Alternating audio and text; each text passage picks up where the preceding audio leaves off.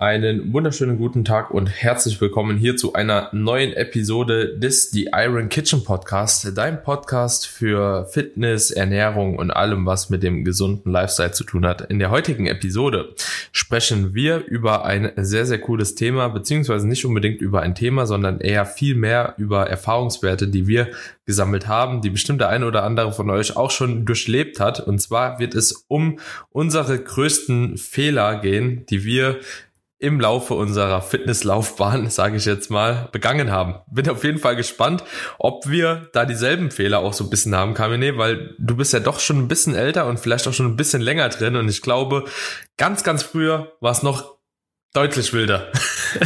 ja, sagen wir jetzt einfach mal ja. Also ich bin jetzt seit über 18 Jahren dabei. Wie lange trainierst du jetzt schon? Bist aber auch 14. schon weit über 10, ne? Ja, ach, 14, 14 Quatsch, äh, 11, 11,5 soll es jetzt ja, sein. Ja, also ich meine, ja. hast, du, hast ja auch schon ein paar, äh, paar Trainingsjahre auf dem Buckel. Ich würde ja. sagen, der, der große Unterschied zwischen meiner Generation und deiner Generation liegt wahrscheinlich darin, dass ich mit der alten Bodybuilder-Generation aufgewachsen bin, also auch im Fitnessstudio quasi das adaptiert habe, was mir auch erzählt wurde. Es gab halt noch nicht YouTube, es gab noch keine Podcasts, also die Informationsquellen waren einfach noch nicht so da wie zu deiner Generation, wo du gestartet bist, wobei ich würde sagen, auch zu deinen Anfängen wahrscheinlich auch noch nicht so in dem Ausmaß, wie das heute der Fall ist.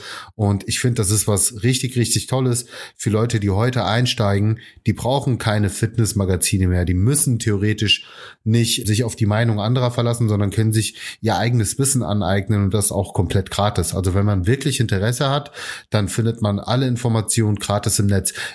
Ich sehe eher den Nachteil darin, dass es teilweise so ein ein Overload an Infos ist, dass du schon gar nicht mehr weißt, wie selektierst du da, was wirklich gute Infos sind und was Bullshit-Informationen sind. Aber wenn man da mit ein bisschen Köpfchen dran geht, kriegt man das, glaube ich, ganz gut hin. Aber ich finde das auf jeden Fall eine spannende Episode. Ein schöner Austausch wird das auf jeden Fall. Wir haben uns ja jetzt nicht vorher großartig abgesprochen und hätte vorgeschlagen, dass wir einfach so reinstarten, wie wir das ganz gerne bei solchen Episoden machen, dass der eine anfängt und der andere dann ergänzt, ähm, ein paar Punkte dazu sagt und dann seinen eigenen Punkt einwirft und so weiter. Und ich denke, Training und Ernährung kann man da gleichermaßen äh, mit, mit Punkten oder mit Fehlern versehen, die wir in der Vergangenheit gemacht haben, die hoffentlich die Zuhörer dann so in, äh, in ihrem Tun und Treiben nicht machen.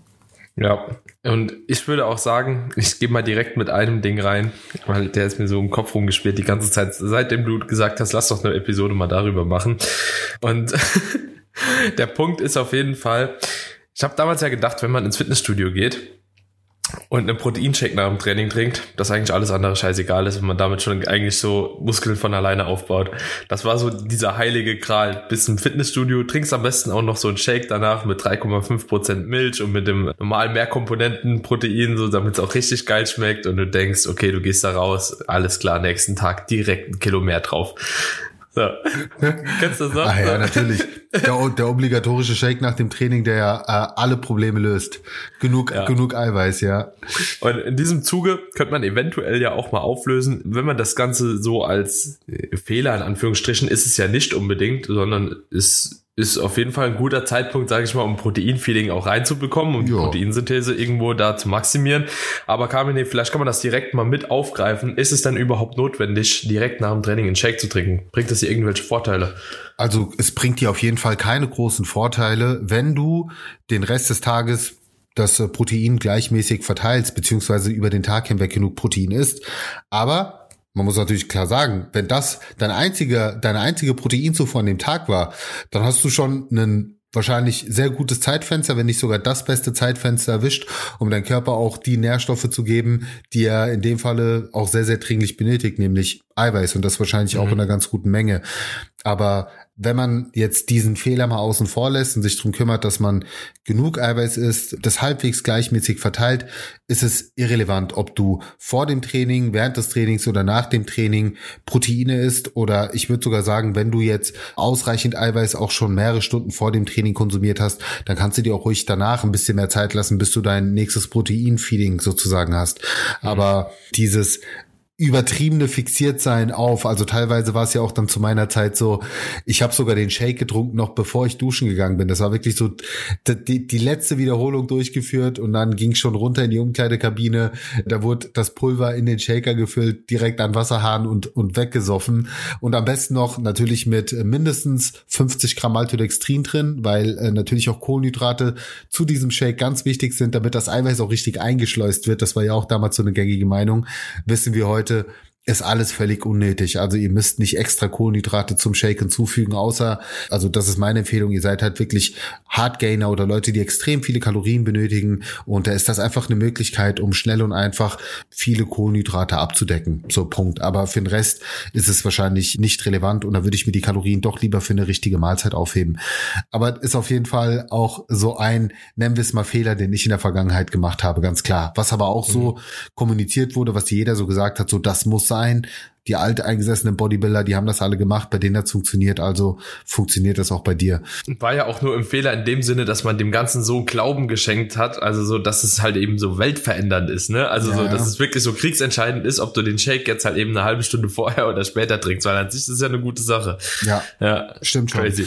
Aber ein guter Punkt, der da so auch anknüpft, ist, das würde ich auch heute als Fehler sehen, ein ganz übertriebenes Clean Eating, also so ein äh, fast schon eine Verbissenheit, was die Ernährung angeht, alles 100% richtig machen zu wollen, mit dem heutigen Wissen, dass es sowas wie 100% richtig nicht gibt, aber in meiner Wahrnehmung war es einfach so nur saubere Lebensmittel zu konsumieren, also Geflügel, ja kein Schwe ja kein Schwein essen, Rind auch so, naja, eher weniger wirklich so Basic Geflügel, also Hähnchen, Pute, en masse, viel Reis essen, viele Nudeln essen, Kartoffeln, am besten nur die drei und nichts anderes und beim Gemüse natürlich so auf die Klassiker zu setzen, ne Brokkoli, Blumenkohl, so Kaisergemüse war so das Ding, wobei da gab's jetzt nie Grenzen, aber mhm. zum Beispiel in, in meinen Extremzeiten war es auch so, dass man mir gesagt hat, ja, so Karotten, vorsichtig Mais, weil ne Kohlenhydrat und so wirklich so versuche halt möglichst viel mit Brokkoli mhm. zu arbeiten. Also meine Mahlzeiten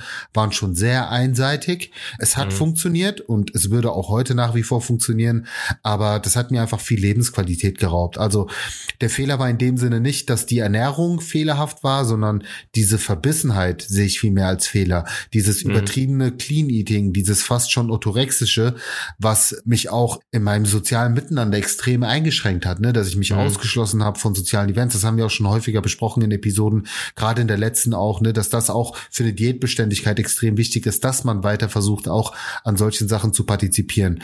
Aber das mhm. ist etwas, was ich Stand heute so niemandem empfehlen würde, weil es einfach auch nicht nötig ist. Also wenn mhm. man mit so einer 80-20 Philosophie dauerhaft fährt, dann hat man auf der einen Seite wirklich schon das Maximum rausgeholt, was du aus der Ernährung rausholen kannst. Und ich finde, mit den 20 Prozent und teilweise vielleicht sogar auch 30, je nach Zielsetzung, kannst mhm. du schon dein Leben extrem gut genießen. Ja, auf jeden Fall. Also grundsätzlich war auch halt eben bei diesem extremen Clean Eating immer so ein kleines Problem. Ich weiß nicht, ob du das auch hattest, aber du hast halt gefühlt unter 20 Gramm Fett am Tag konsumiert. Und das über eine sehr, sehr lange Zeit, mhm. was jetzt halt auch weder für deine Verdauung noch für deinen Hormonhaushalt wirklich förderlich ist.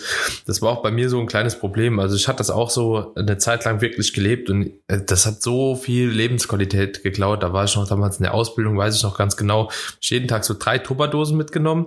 Morgens gab es irgendwie einen Quark mit Haferflocken, also so trocken Quark mit Haferflocken, Whey noch drin und ich glaube paar Beeren. Hat auf jeden Fall grundsätzlich richtig kacke geschmeckt. So, dann mittags immer eine Portion Reis, Hähnchen, Brokkoli, dann nochmal Reis, Hähnchen, Brokkoli, nochmal Reis, Hähnchen, Brokkoli und ich glaube, abends gab's dann nochmal einen Quark mit ein bisschen Obst oder so. Grundsätzlich ist es auch gar nicht so schlimm, aber jedes Mal, wenn ich die Tupperdose aufgemacht habe mit diesem vorgekochten Reis, Hähnchen und Brokkoli und du hast sie halt zwei Tage oder drei Tage vorher schon gekocht, das hat gestunken, wenn du das in die Mikrowelle Ich weiß genau, hast. was du meinst. Vor allen Dingen so das Hähnchen. Man hat ja dann, ich habe ja dann auch noch so dieses Tiefkühlhähnchen damals gekauft, weil genau. das halt günstiger war, ne? Ja. Und auch extrem hohe Mengen. Hast du auch äh, teilweise wirklich so 500 Gramm Fleisch am Tag und ne? Aber das ist ja, 500 ist ja noch so entspannt. So. Also in jeder Mahlzeit waren 200 drin. So, wenn du halt drei bis viermal am Tag Fleisch gegessen hast, kommst du schon knapp auf ein Kilo. Und wenn man dann auch noch bedenkt, da gab es natürlich auch noch trotzdem den Shake nach dem Training. Also das war auch noch so ein ganz, ganz großer Fehler, der direkt da anknüpft. Also man kann eigentlich von Fehler zu Fehler gehen. Das ja, ist ja. so interessant. Viel zu viel Protein konsumiert. Hm. Weil Protein ist ja so das Einzige, was quasi Muskeln aufbaut und, und, alles andere ist gefühlt egal, weil dann kannst du ja mit viel Protein auch so einen Lean Bulk machen und so. Ja, viel zu viel Protein konsumiert. Also da war ich teilweise bei vier Gramm oder so am Tag, was komplett utopisch ist. Also und einfach halt kein Mensch braucht. Also ich wage sogar zu bezweifeln, dass jemand, der wirklich unterstützt unterwegs ist, so viel Protein braucht. Also wüsste ich nicht für was.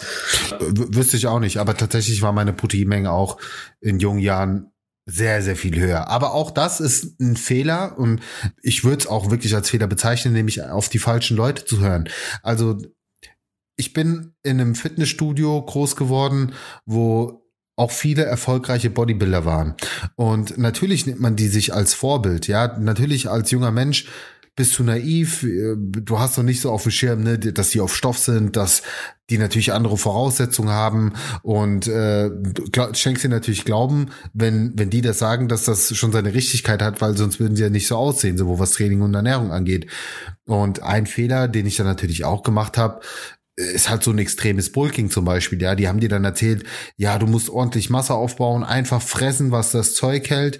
Und das habe ich dann auch wirklich eine Zeit lang gemacht, ne, also ich habe wirklich in mich reingeschaufelt, was ging mein großer Vorteil war, dass ich immer schon sportlich sehr aktiv war. Das heißt, ich habe ja nicht nur das Bodybuilding am Anfang gemacht, sondern parallel auch immer noch American Football gespielt. Ich war auch so jemand, der dann noch viel gekickt hat. Also mhm. das hat jetzt bei mir nicht so viel Fett angesetzt, wie ich teilweise in meinem Umfeld dann gesehen habe von Leuten, die eben mit mir trainiert haben, die genau diese Devise mhm. gefahren haben und dann einfach nur übertrieben fett geworden sind. Und das hatte auch nichts mehr mit mit ästhetischem Aussehen zu tun und äh, hat ne, hat natürlich dann die Diät im Nachgang extrem verlängert. Dessen war ich mir früher nicht bewusst alle haben das so gemacht, ja, die waren auch, also die Bodybuilder, das waren, sorry, in der Offseason einfach fette Schweine, das, das hatte nichts mit, mit Bodybuilding an sich zu tun, du hast nichts mehr gesehen, keine Muskelkonturen, das war nie mein Verständnis von Ästhetik, weil Bodybuilding mhm. war für mich auch immer ein Sport, der, der viel mit Ästhetik zu tun hat, aber trotzdem hat man sich natürlich dazu verleiten lassen, sehr viel mehr gegessen, als nötig gewesen wäre, auch mehr Fett aufgebaut, als nötig gewesen wäre. Mir hat's damals ganz gut getan, weil ich eben durch dieses ganze Sport drumherum, was ich hatte, dadurch auch ja. zumindest meine Kalorien abgedeckt hatte. Sonst hätte ich wahrscheinlich einen anderen Fehler gemacht, den heute auch viele machen, nämlich viel zu wenig zu essen. Also so dieses klassische Undereating und sich dann zu fragen, ja gut, warum mache ich denn keine Fortschritte? Naja, weil du isst wie ein Mäuschen und das machen Frauen als auch Männer ganz oft falsch, weil sie dann eben so in dieses andere Extrem gehen. Das, was heute das quasi, das, was früher das krasse Dirty Bulking war, ist heute diese Extremform von Lean Bulking. Dass Leute versuchen wirklich mit möglichst wenig Kalorien oder sogar einem Defizit Muskeln aufzubauen. Und beides ist meiner Meinung nach nicht der optimale Weg. Ja, also mhm. sowohl das eine als auch andere Extrem. Aber das ist auch etwas, wovor ich gerade Jugendliche warnen möchte, die vielleicht hier zuhören, weil das oft ein jugendlichen Problem ist, dass sie denken, sie müssten jetzt viel essen, weil viel hilft viel, auch viel im Sinne von viel Muskeln aufbauen. Aber lasst euch da einfach sagen, Muskelaufbau ist ein sehr, sehr aufwendiger Prozess. Das braucht Zeit, das braucht Geduld, das braucht ein gutes Training, das braucht ein durchdachte, durchdachtes Trainings- und Ernährungsprogramm. Und wenn man das konsequent durchzieht, dann wird man auch Erfolge sehen, gerade auch als Anfänger. Ja, das ist ja noch der mhm. Vorteil. Aber lasst euch da nicht in die Irre führen durch äh, schnelle Erfolge auf der Waage, weil das äh, sind meistens nur vermehrte ja, Fettzunahmen an, äh, als Muskulatur. Mhm, ja, und da kann, man, kann ich vielleicht auch nochmal direkt anknüpfen. Ein großer Fehler war auch einfach halt eben zu denken, okay, nur weil es gesund ist, kann ich halt eben nicht zunehmen oder werde ich ja. davon nicht fett werden. Ja, also das war halt auch so, so ein Ding. Da hast du halt eben deine Mahlzeiten, keine Ahnung, gab's halt eben fünfmal am Tag irgendwie 125 Gramm Reis oder so oder viermal am Tag, plus halt eben was alles noch so dazu kam. Du hast eben schon gesagt, ein Whey plus Maltodextrin, dann, keine Ahnung, auch ein Quark, es gab viel Obst, es gab viel Haferflocken. Auch wenn das alles halt eben clean war, habe ich natürlich trotzdem äh, mehr zugenommen, als ich gedacht habe, weil damals halt, keine Ahnung, mit was weiß ich, 70 Kilo oder so, 70 Kilo, 72 Kilo, nicht wirklich was gemacht, außer Bodybuilding, dann auch dementsprechend nicht so viel bewegt und auf einmal jede Woche irgendwie so ein halbes Kilo draufgeschossen, so. Aber es konnte ja nicht sein, weil ja, ich habe ja eigentlich nur clean gegessen, so, ne? Und äh, das wird schon richtig so sein. Und ja, irgendwann war man dann auf einmal irgendwie dicker, als man gedacht hat oder als man möchte. Und hat sich dann gefragt, woher das kommt. Also das ist auch vielleicht so ein kleiner Tipp. So diese ganzen Pauschalaussagen, du musst das, das und das am Tag essen und irgendwelche Pläne von anderen Leuten einfach nachzumachen, wird euch auf jeden Fall sabotieren in eurem Prozess. Und das kann ich euch auf jeden Fall mit auf den Weg geben, sollte man versuchen zu unterbinden. Und wenn man halt eben wissen möchte, wie man so Kalorien ausrechnet, wie gesagt, haben wir schon öfter darauf verwiesen, haben wir auch hier schon eine Episode abgedreht. Und das sollte eigentlich the way to go für jeden da draußen sein erstmal. Jo. Hast du sonst noch Fehler, die dir so spontan aus Sicht der Ernährung einfallen würden? Kreakalin, Kreatin mit Traubenzucker. Ah, Fokus, äh, ja, Su äh, also, Supplements ist natürlich auch so ein Punkt. Ja, gebe ich dir natürlich recht. Kann man, kann man da im Prinzip auch mit reinnehmen, dass man äh, zu viel Fokus auf Supplements gelegt hat, zu viel Geld für sinnlose Supplements Vor allem für sinnlose. hat. Genau, für sinnlose Supplements von Testo-Boostern über, ich brauche drei unterschiedliche Sorten Protein, über Glutamin, über L-Carnitin, über BCAAs, also da haben wir, glaube ich, beide so die komplette Palette durch. Ja, ähm, definitiv. Genau. Und da, da, da würde ich als Fehler vielleicht auch so definieren, mangelnde Zeitinvestition und zu hohen Naivität und auch Gutgläubigkeit, äh, was halt eben so Zeitschriften angeht. Ne, also ja, in der Zeitschrift steht X und Y drin, so der Testo-Booster bewirkt das und das und du denkst so, wow, krass. Den, ja. den, den gönne ich mir so. Aber damals äh, wäre ich nie auf die Idee gekommen, halt eben mal wirklich irgendwelche Daten halt eben mir dahingehend anzuschauen.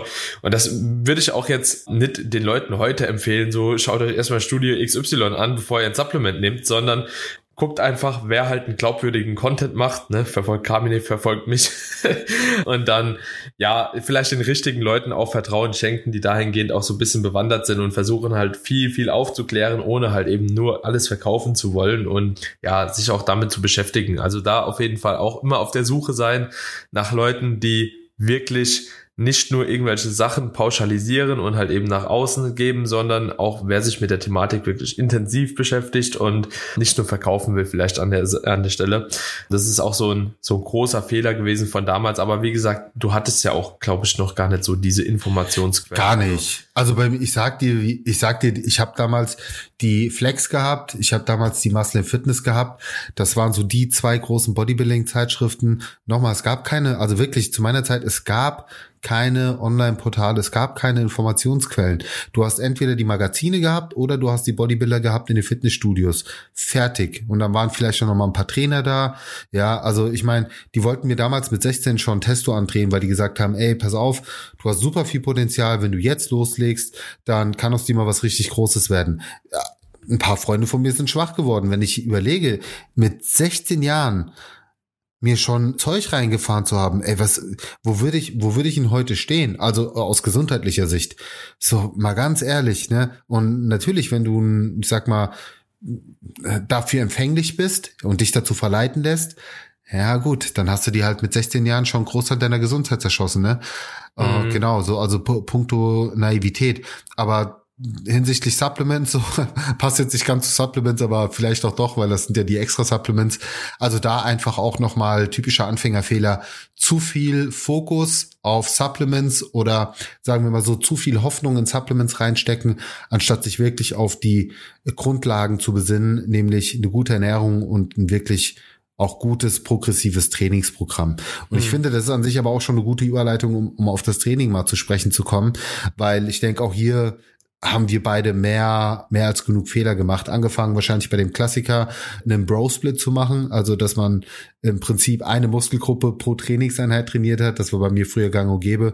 Da hast du Brust trainiert, dann hast du Schultern trainiert, dann hast du Rücken trainiert, du hast die Arme isoliert trainiert, dann gab es nochmal einen separaten Baucharmetag oder Bauchkardiotag und das hat sich dann mhm. immer und immer wiederholt. Und dann natürlich auch mit einem extrem hohen Volumen. Also da bist du nicht unter irgendwie 20, 30 Sätze pro Muskelgruppe nach Hause gegangen. Und dann natürlich auch jede, wirklich jede Wiederholung, jeder Satz bis zum absoluten absoluten Limit. Also am besten noch mit Negativwiederholung, dass jemand immer, also ich habe immer mit Trainingspartner trainiert und äh, es wurde auch kein Satz dann beendet, wo du selbst nicht mehr geschafft hast, die Wiederholung durchzuführen, sondern da mussten mindestens noch zwei, dreimal Bankdrücken äh, rausgeschoben werden mit Hilfe oder äh, Kurzhantel Bankdrücken mit Unterstützung am Ellenbogen oder also da ging nichts ohne Negativwiederholung. So, das war einfach go hard or go home. So, du musstest am Ende die Treppen runterkriechen und das war wirklich so jedes Training, wirklich jedes einzelne Training war genau so und dann natürlich auch keine Pausentage, ne, sondern am besten durchgehend trainieren, weil äh, du hast ja quasi eine andere Muskelgruppe, die, die du trainierst. Es gibt ja keine systemische Ermüdung, sondern das Ganze wird nur auf, auf Muskelgruppe gesehen. Also das waren wahrscheinlich somit die typischsten Fehler, abgesehen von schwer und falsch. Mhm. Also auf jeden Fall, aber da vielleicht, um nochmal ganz kurz drauf einzugehen, weil du jetzt gesagt hast, es gab keine Pausentage. Das ist aber das Einzige, was halt den Split auch irgendwo ganz gut gemacht hat. Dass weil, du die Frequenz höher hattest. genau, weil letzten ja, Endes gut. dadurch hast du wenigstens eine äh, höhere Frequenz gehabt, aber, aber die Produktivität, ähm, es war ja, darum, darum ja, es war, ja. Wenn es, du so ja, trainierst, bist du einfach K.O. Selbst wenn du am Vortag 20 Sätze Brust gemacht hast und zwei Stunden trainiert hast, dann, dann ist am nächsten Tag dein Rückentraining sicherlich nicht produktiv.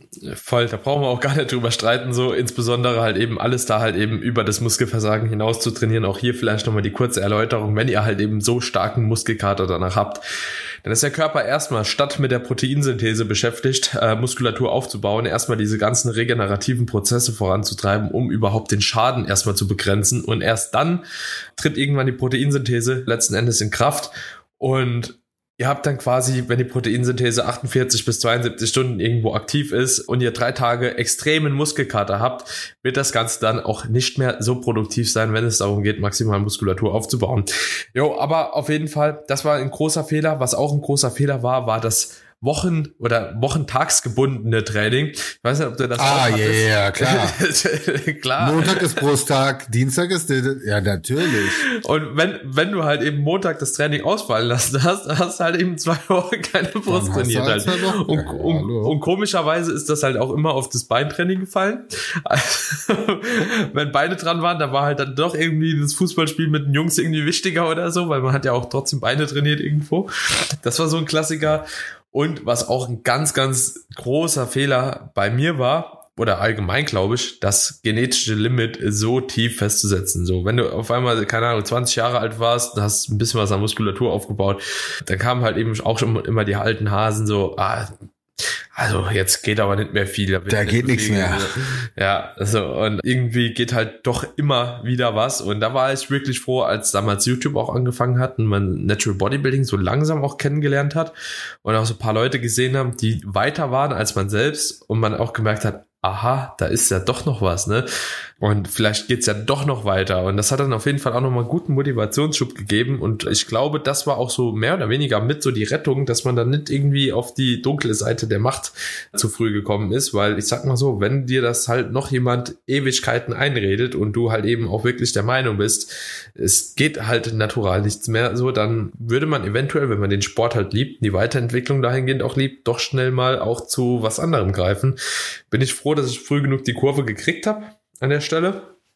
Aber ja, das ist auf jeden Fall auch so ein Thema. Aber wir zwei haben auch das Glück, dass wir über eine gute Genetik verfügen und in den ersten Trainingsjahren hast du wahrscheinlich genauso krasse Gains gemacht wie ich. Also ich habe so, also bei mir, du konntest du konntest wirklich zusehen, wie ja. ich mich äh, körperlich weiterentwickelt habe, auch so im Vergleich zu meinen Freunden, auch was meine, was mein Kraftpotenzial anging. Ich bin ins Training reingestartet, nachdem meine Jungs schon fast ein Jahr trainiert haben und war schon über deren Niveau, was gewisse Kraftwerte anging, gerade bei den Grundübungen. Ne? Mhm. Und da muss man natürlich auch sagen, klar, wenn du so rein startest, dann hast du halt leicht reden. Ja, dann äh, sind die Gedanken dahingehend, direkt loszustarten mit Stoff, wahrscheinlich sehr viel tiefer angesetzt als jetzt bei Leuten, die, sag ich mal, total schmächtig sind oder vielleicht auch nicht so ein starkes Selbstbewusstsein haben und sagen, hey, ich möchte möglichst schnell irgendwie einen guten Körper aufbauen. Deswegen schwierig, glaube ich, das aus unserer Position äh, mhm. ob, objektiv objektiv zu beurteilen. Aber auch ein ähm, Fehler. Äh, jein, jein. Also es ist ja auch so, selbst wenn du mit mehr genetischem Potenzial, sage ich mal, reinstartest als jemand anderes, hat aber derjenige trotzdem natürlich ein gewisses Potenzial weiterhin auf seiner Basis aufbauend was zu entwickeln. So dass eventuell du und ich dann genetisch besser aufgestellt sind und vielleicht auch auf der Bühne mit mehr Muskelmasse dastehen als jemand anderes, eins zu eins Vergleich. Das ist auf jeden Fall klar. Aber jeder hat im Rahmen seiner Möglichkeiten trotzdem weiterhin die Möglichkeit, Muskulatur aufzubauen, weil das ist halt ein physiologischer Prozess. Ne? Das ist ja auch beispielsweise bei Frauen und Männern der Unterschied. Frauen haben halt äh, X Muskelmasse, ja, also Grundmuskelmasse, die Body Mass. Und wenn sie dann ja aufbauen, haben sie halt eben nur prozentual den gleichen Anteil an Möglichkeit, Muskulatur aufzubauen wie ein Mann. Aber da die halt mit viel weniger Masse letzten Endes starten, ist das Potenzial halt eben auch geringer, äh, was sie draufpacken können, weißt du? Und dementsprechend, das Limit ist äh, weit weg, nur es ist natürlich individuell bei jedem drauf angepasst, wie weit man überhaupt kommen kann, beziehungsweise ob jetzt äh, Person X das gleiche erreicht wie ich, halte ich auch dann für nicht unbedingt immer realistisch halt, ne? Das muss man halt eben so sehen. Aber du vergisst dabei einen psychologischen Aspekt. Das meinte ich ja damit. Jetzt stell, jetzt stell dir doch mal den Daniel Kubik mit 16 oder mit 15, 16 Jahren vor. Da muss das schnell gehen. Da mhm. über, da mhm. bist du doch nicht so vernünftig und denkst, ja, jetzt will ich aber mein individuelles Potenzial rausholen. Du guckst, du, jetzt, de, dein Kollege guckt dich an und denkt sich, verdammt, wir trainieren seit, wir trainieren zusammen seit Tag eins. Guck dir mal Daniel an, guck mich, guck, guck mich mal an. Ne? Also, das ist doch das eigentliche der psychologische ja. Aspekt. Dass, ja. Äh, über den Punkt, über den du sprichst, brauchen wir, klar, logisch, dass jeder individuell auch sein Potenzial ausschöpfen kann. Aber gerade als männlicher Jugendlicher ist dieses Vergleichen nochmal ein ja. ganz, ganz anderes Thema. Ne? Und deswegen, ja. Ja, ja, einfach, das war mir an der Stelle auch vielleicht nochmal wichtig als Fehler vorzuheben. Und übrigens auch ein Fehler, der sich erst im, in späteren Jahren dann bemerkbar macht, den ich mir aber auch gewünscht hätte, schon viel, viel früher zu berücksichtigen, ist einfach ein adäquates Warm-up. Also ich, ich erinnere mich noch sehr gut an meine Anfänge ins Studio rein, unter die Handelbank gelegt, angefangen mit einem leichten Warm-up-Set, vielleicht nochmal einen zweiten Warm-up-Set und dann direkt in die Vollen gegangen. Ja, also gib ihm, wirklich hardcore, gib ihm. Und ja, das kann funktionieren. In jungen Jahren sind deine Gelenke, deine Bänder noch geschmeidiger, resistenter. Aber umso früher du dir angewöhnst, zumindest ein ein halbwegs vernünftiges Warm-up zu machen, desto mehr wird sich das auch im etwas höheren Alter bezahlt machen, sofern du den Sport auch ein Leben lang durchziehen willst. Und ich kann es nur wirklich jedem empfehlen. Ich bin froh, dass ich früher vernünftig geworden bin als auch wieder viele aus meinem Umfeld, die es heute bereuen, die extreme Probleme mit ihrer, mit dem Schultergelenk haben, schon Sehnenabrisse hatten, also alle möglichen wirklich harten Verletzungen, die sich hätten vermeiden lassen, wenn man sich wirklich gut aufgewärmt hätte und auch mehr Fokus auf die Technik und so weiter gelegt hätte. Also ja, Dinge, die man einfach in jungen Jahren nicht macht, wo man auch viel abfälscht und ja, schlechte Technik vielleicht äh, doch zu einem Großteil im Training auch äh, stattfindet. Also es war bei mir auch so, ich, wenn ich wenn ich heute rückblickend überlege, mit was für Gewichten ich gearbeitet habe, das kann ich gar nicht mit mit guter Technik gemacht haben, das geht gar nicht. So und genau, das vielleicht auch nochmal so zwei Punkte. Also immer wirklich immer immer auf die Technik achten von Anfang an und ja, ein gutes Warm-up-Programm auf jeden Fall schon als Teil seiner Trainingsroutine mit integrieren. Ja, auf jeden Fall. Also das ist schon ein guter Punkt, vor allem auch ein richtiges Warm-up und jetzt nicht so ein ineffektives Warm-up. Sprich, wenn du, wenn du halt Oberkörper trainierst, bringt es halt eben auch nichts, wenn du eine Viertelstunde vorher Fahrrad fährst, außer für die Herzfrequenz mhm. vielleicht auf Touren zu kommen, sondern du musst dich halt eben wirklich an der Übung selbst warm machen, um deine passiven Strukturen halt dahingehend, ja, recht gut aufzustellen und dementsprechend, ja, da vielleicht auch nochmal der Hinweis einfach, ein spezifisches Warm-up zu nutzen und nicht ein, ein einfach random. Wir haben ja auch eine Episode dazu, ne? Also wo wir uns wir nur über genau. nur über Warm-up kümmern, aber vielleicht auch da wieder diese zwei Extremen, ne? Wie vorhin beim Dirty Bulk und Extrem Lean Bulk gibt's für mich auch so einen Trend, den ich auch nicht so feier und das ist dieses übertriebene Fokussieren auf Warm-up. Also teilweise sehe ich Leute, sorry, aber die wärmen sich mehr auf, als dass sie trainieren. Ja, mit äh, 16 Routinen vorher äh, erstmal Mobility, dann nochmal schön über die Rolle und dann nochmal 47 Vorbereitungssätze, erstmal nur mit der Stange, dann nur, wo du denkst so, ah, jo, komm, aber weißt du, das kann, dann, dann sind die teilweise vier Stunden im Fitnessstudio, wo ich mir denke, hast du kein Leben? Also je, jeder so wie er möchte, gerne, aber das muss auch nicht sein. Ne? Also ein gutes Warm-up muss keine Dreiviertelstunde bis Stunde dauern, das kriegt man auch in der kürzeren Zeit hin. Und beim Bodybuilding, da äh, kann man sich schon auch mehr auf das spezifische Warm-up konzentrieren. Aber Daniel, ich, wir haben jetzt hier schon eine halbe Stunde, wir haben das, glaube ich, auch ganz gut gefüllt. Ich hätte gesagt, wir beenden die Episode mal an der Stelle und übergeben mal wieder das Zepter an unsere Zuhörer, ob sie Bock hätten auf eine Ergänzungsepisode, was natürlich auch cool wäre wenn die Leute diese Episode einfach teilen und mal dazu schreiben, welchen Fehler sie davon gemacht haben oder vielleicht auch gerne weitere Fehler, die wir dann nochmal in einer separaten Folge aufgreifen können. Also vielleicht kommen wir nochmal so fünf, sechs, sieben Sachen zusammen, die wir jetzt total vergessen haben, aber die wir auch gemacht haben, die wir nochmal als Episode oder so zusammenschnüren können.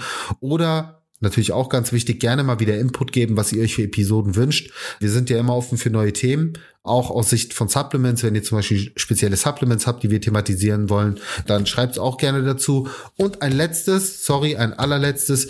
Wir haben wieder Coachingplätze frei. Also Andrea hat auf jeden Fall noch äh, Möglichkeiten, neue Leute aufzunehmen. Wenn hier jemand dabei ist, der sagt, er möchte sein Training, seine Ernährung auf das nächste Level bringen, er braucht jemanden, der sich also mit der Trainingsplanung und Ernährungsplanung auch wirklich mal beschäftigt, der seinen Kopf selbst ausschalten möchte und sich einfach mal von einem guten Coach steuern lassen will. Und ich kann euch versprechen, das wird auf jeden Fall eure eure Zielsetzung nochmal auf einer ganz anderen Stufe an, also heben, dann schreibt uns sehr, sehr gerne an. Dann leiten wir euch den Kontakt von Andrea weiter und dann kommt ihr in ein gutes Coaching rein. Natürlich nach unseren Prinzipien sehr, sehr stabil. Und ich würde sagen, so können wir auch die Episode beenden, mein Lieber. In diesem Zuge würde ich sagen, hören wir uns in der nächsten Episode wieder. Wir bedanken uns für jede Beurteilung, die wir dahingehend auch bekommen vom Podcast. Sprich, ihr dürft gerne die Podcasts, die Podcast-Episoden, beziehungsweise auch die, die ganze Podcast-Plattform nutzen, um uns dahingehend auch eine Bewertung zu schreiben, wie ihr den Podcast findet.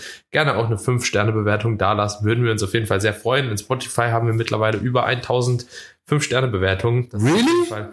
Ja, really. Ähm, Krass. sehr, sehr nice. Ähm, und da macht das Ganze auch Spaß, das so weiterzuführen. Und dementsprechend, meine Freunde, vielen, vielen Dank für jeden, der bisher eine Bewertung dagelassen hat und ja, noch eine Bewertung schreibt. Und ich würde sagen, Carmine, wir hören uns dann in der nächsten Episode wieder. Yes, lieben geht raus. Ciao. Bis dahin. Ciao, ciao.